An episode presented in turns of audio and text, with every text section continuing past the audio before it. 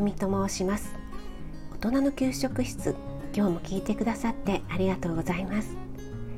このラジオは聞くだけでこれだったら簡単だし作ってみようかなと思っていただけるようなレシピを配信しています。今日の聞くレシピはおつまみや小腹が空いた時にぴったりなじゃこトーストをご紹介します。このレシピは保育園のおやつでも大人気なんですよ。また骨粗鬆症についてまだまだ先の話だと思っているあなた。そんなことないんですよというお話も後半にしたいと思います。では今日も1材料2作り方3調理のポイント4栄養素骨粗鬆症についての順にお話ししたいと思います。それではまず1材料から。材料2人分でフランスパン1センチくらいに切ったものを6枚。ちりめんじゃこまたは釜揚げしらす約 20g マヨネーズ大さじ1青のり適量です。2作り方。これもね簡単すぎてご紹介するほどでもないんですがフランスパン1センチくらいに切ったものにマヨネーズを塗ります。その上にじゃこまたはしらすをパラパラとトッピングしたらトースターで少し焦げ目がつくまで焼きます。焼き上がったら青のりを振りかけて完成です。はいこの作り方の手順なんですがじゃこをマヨネーズで先にあえてからパンに塗る方法でもいいですよ。その方がね食べる時にじゃこがパラパラと落ちにくいかもしれません。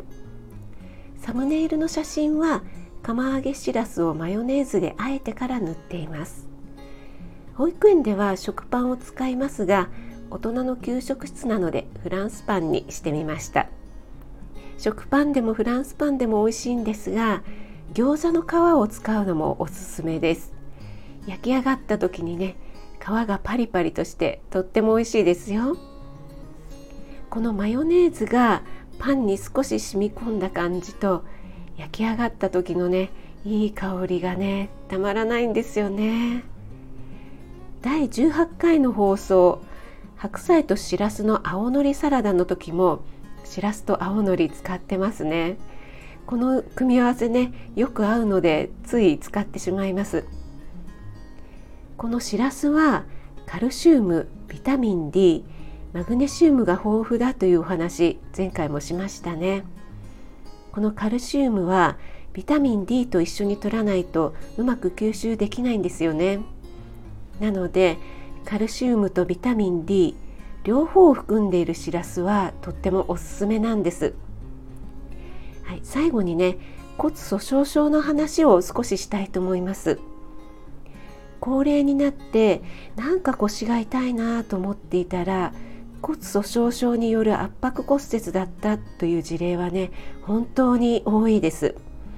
でもこれは高齢になってからの話ではなく若い頃からの食習慣が大きく関与しているんですよね。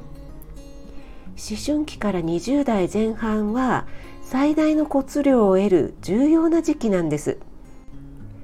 若い女性の骨密度と生活状況との関連についてというデータがあるのでご紹介しますと骨量が多いグループは朝食を毎日食べているものが多かった。加工食品の摂取が少なかった。喫煙者が少なかった。大豆製品乳製品を多くとっていた。というね結果が出ています。これはね女性だけの話ではないので男性の方も当てはまらなかった方は食生活を見直すきっかけにしていただければと思います。はい。今日はじゃこトーストの作り方栄養素骨粗鬆症予防についてお話ししました。今日も最後まで聞いてくださってありがとうございます。少しでも役に立ったなと思ったら気軽にコメント入れてくださいね。いいねだけでも押していただけると嬉しいです。YouTube、インスタ、Twitter もやってますのでフォローしていただけると励みになります。栄養士食味がお届けいたしました。それではまた。Have a nice dinner